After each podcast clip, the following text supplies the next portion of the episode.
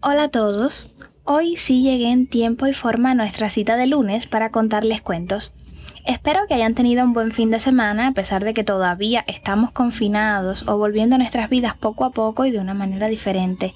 Ha sido una semana intensa, siguen apareciendo casos en Cuba aunque por suerte sin decesos y las protestas contra el racismo sistémico y la brutalidad policial pues se despliegan por casi todo el mundo. No obstante, yo me propuse venir a contarles historias de mi tierra para ver si se despejan o se desvelan.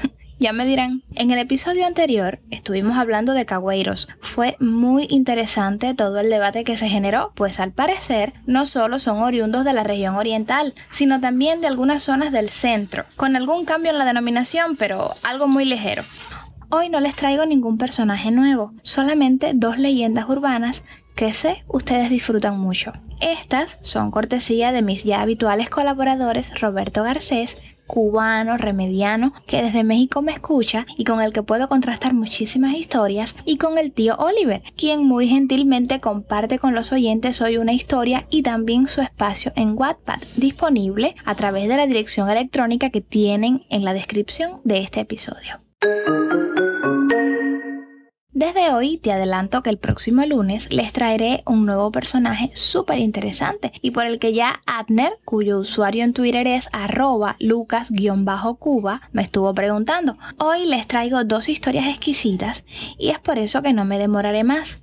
La primera se llama Crucero del Muerto y la leyenda urbana de la gritona de Ceborucal. Les cuento enseguida. Roberto era un camionero que regresaba a casa después de un largo día de trabajo. Iba conduciendo de noche por la carretera central, por la ruta del municipio Céspedes, pasando por Piedrecitas, hasta llegar a Gaspar, en Ciego de Ávila. Ese día se le había hecho un poco tarde al salir del trabajo y le cogió a la medianoche en la carretera. Cuando salía del pueblo de Piedrecita, vio a una joven que caminaba por la orilla de la carretera, en dirección contraria a la zona urbana más cercana. Llevaba un vestido blanco. Iba muy bien arreglada, como si hubiera salido de una fiesta. Roberto frenó en seco y le ofreció darle botella, adelantarla hasta su casa. Cuando le dio la mano para ayudarla a subir a la cabina del camión, se percató que la mano de la joven estaba helada, como si hubiera caminado por una fría noche de invierno. Y al mirarla más de cerca, notó el color pálido de su piel. Entonces, muy preocupado, le preguntó ¿Te encuentras bien? Sí, muy bien, gracias. Solo me perdí y no sé cómo volver a casa. No soy de aquí, respondió la joven con dulzura.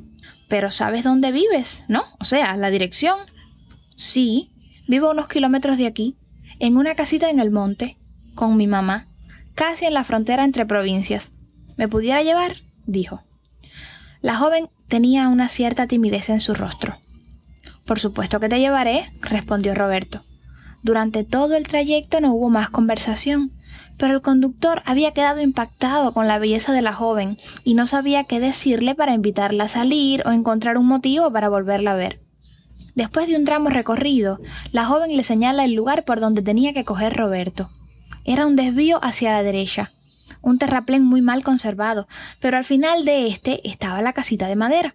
Se detuvieron enfrente y una de las ventanas de la casa se entreabrió ligeramente, como si alguien quisiera mirar lo que pasaba afuera. Pero todo estaba oscuro y nadie salió a recibir a la joven. Roberto se despidió y salió de aquel lugar. Cuando llegó a la carretera se percató que había un gancho de pelo en el asiento de al lado. Esto era el motivo perfecto para visitarla otra vez. Al otro día por la mañana, bien temprano, el hombre se presentó en la puerta de aquella casita alejada y oculta entre el monte. Después de tocar unas cuantas veces, no recibió respuesta, y cuando se disponía a irse, escuchó unos pasos que se acercaban. ¿Quién es? dijo una voz tenue, cansada por los años, como de señora mayor. Buenos días. ¿Su hija está? Es que anoche la traje muy tarde, casi de madrugada, y se dejó un gancho de pelo en mi asiento. Venía a devolvérselo. Se abrió lentamente la puerta y salió una anciana con los ojos llorosos, sollozando, y le dijo al hombre ¿Es esta? mientras extendía su mano y le mostraba una foto al conductor. Sí, la misma, respondió el hombre un poco nervioso. Ella se llamaba Isabela. Era mi hija. Murió hace 10 años. Asómate y mira sus cenizas en una urna encima de esta mesita que tengo en el salón. No eres el primero que viene a entregarme algo de ella. Otros lo han hecho anteriormente. El hombre miró dentro y vio otra foto de la joven, con un vaso de agua y unas flores marchitas. Cuenta la anciana, cuentan que la anciana fue apagándose por causa de la depresión, y antes de morir llevó las cenizas de Isabel al cementerio más cercano. Pero la historia no quedó aquí. Dicen los guagüeros que muchas veces por la noche una mujer les hacía seña en la carretera y cuando se montaba, se sentaba al final y pedía ir a la parada del crucero, cerca del municipio Céspedes. Cuando la guagua llegaba y el chofer miraba para el retrovisor, la mujer no estaba. Y si habían más pasajeros, igual desaparecían sin explicación alguna. En la actualidad se le conoce como el crucero del muerto. En ese tramo de la carretera han ocurrido muchos accidentes, Varios carros se han salido de la vía y otros muchos han muerto. Dicen algunos que cuando pasas de noche por la zona y miras por la ventanilla, puedes ver una mujer con vestidos blancos corriendo muy rápido por un cañaveral que queda a la orilla de la carretera, con su cabeza torcida mirando a cada pasajero, buscando un asiento libre para intentar subir. Unos dicen que es Isabela, que su alma quiere escapar de aquel lugar, que a lo mejor su madre la maltrataba y la escondía del mundo, por eso la joven había muerto y su alma no descansaba. Otros dicen que no, que es otro fantasma perturbado que busca vengarse de la gente y se tira delante de los carros para que otros salgan de la vía y las personas mueran. Yo prefiero pensar que solo es otra triste historia con un perturbador final. Y yo les confieso que ahora mismo estoy erizada desde la punta del pelo hasta el dedo más pequeño de mi pie contándoles esta historia. He tenido que hacer varias pausas, he tenido que tragar en seco porque realmente es bastante, bastante perturbadora. Y a continuación les contaré otra leyenda urbana, cortesía de Robert, es una de las tantas que pululan en los alrededores de Remedios. Ahí va.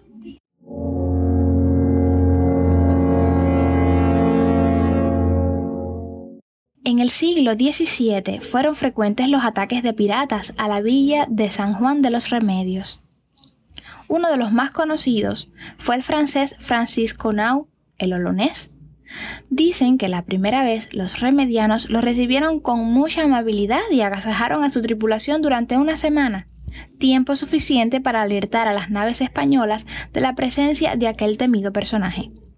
El olonés se dio cuenta y logró escapar a tiempo escondiendo parte de su botín en los callos del norte de Tesico, prometiendo una terrible venganza a los villanos que los habían traicionado. Poco tiempo después, regresó y arrasó todo el pueblo. Fiel a las prácticas crueles que lo hacían tan temido, arrancó corazones que aún latían y los masticaba mientras sus marineros mataban, violaban, incendiaban todo a su paso. Entre el humo y la confusión, cayó a sus pies una joven bellísima que trataba de huir. Al ver su rostro, el pirata fue víctima de un profundo deseo y se le abalanzó para violarla. La chica, valiente y casta, se resistió con uñas y dientes hasta que el cruel francés, harto de tanta resistencia, le cortó la cabeza. Maravillados, los piratas vieron cómo el cuerpo decapitado recogía su cabeza y salía corriendo con ella abrazada hasta lanzarse en una furnia cercana, llamada el Ceborucal. Los piratas se llevaron todo lo que pudieron, incluso las campanas de la iglesia, las custodias de oro y partes del altar. Solo dejaron ruinas husmeantes y una leyenda. Se cuenta que alguna fuerza particular de la furnia hizo que la muchacha se transformara en un ser terrible y que solo tenía permitido salir cuatro veces al año del agujero donde vivía. El primer viernes de enero, el viernes de Dolores, el viernes santo y el viernes anterior a la Navidad, el cuerpo salía luego de medianoche, con su cabeza en las manos, recorriendo todo el pueblo y lanzando horribles gritos en cada esquina. Algunos dicen que se iba haciendo gigantesca a medida que avanzaba y entonces sus alaridos se volvían mortales, matando a quien los escuchaba o dejándolos enfermos de por vida.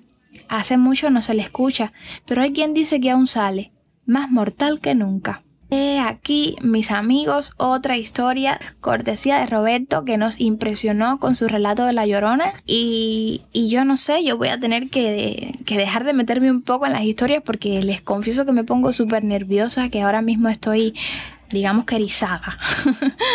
y luego de estos escalofriantes relatos, me despido con la esperanza de que ambas historias hayan sido un alto en tu cotidianeidad, más allá de la vorágine de estos tiempos que corren.